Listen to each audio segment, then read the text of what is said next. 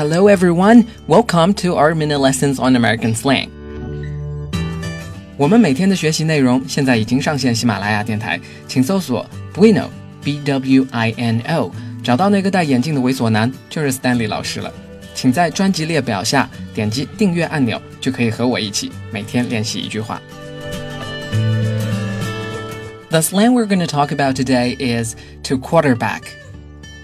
Quarter 是四分之一的意思 ，quarterback 是指美式橄榄球里的四分卫。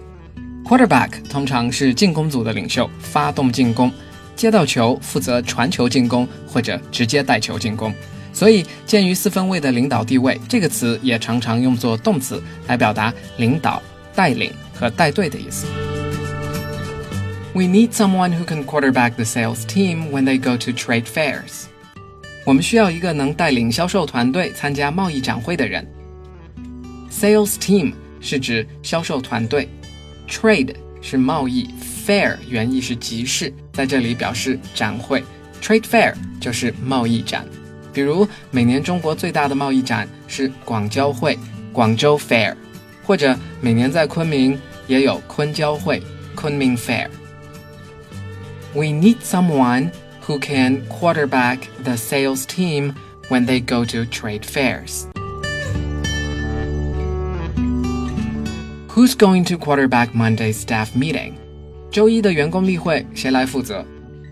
Staff 是指全体员工，注意，staff 是个集合名词，没有复数的概念，不能在后面加 s。类似的集合名词还有比如 people 人名，family 全家人，crew，全体机组成员或者全体船员。Who's going to quarterback Monday's staff meeting？ 既然是领导，就有做最终决定的权利和义务。例如，Bob will be quarterbacking our reps during the negotiations, so he'll be the one who makes final decisions. Bob 将带领我们的销售代表参加谈判，所以最后决定权在他手上。Rep，R-E-P 是 representative 的缩略形式，意思是销售代表。Negotiation 是指谈判，decision 是决定，to make final decisions 是做最终决定。通常做最终决定的人就是一个团队的大 boss 了。Bob will be quarterbacking our reps during the negotiations. So he'll be the one who makes final decisions.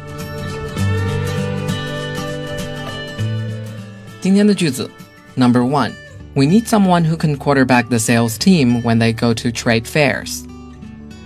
Number two, who's going to quarterback Monday's staff meeting? Number three, Bob will be quarterbacking our reps during the negotiations, so he'll be the one who makes final decisions. To quarterback 不是颐指气使，而是带领整个团队 make the right decision。今天的内容就是这些。My name is Stanley. I'll see you next time.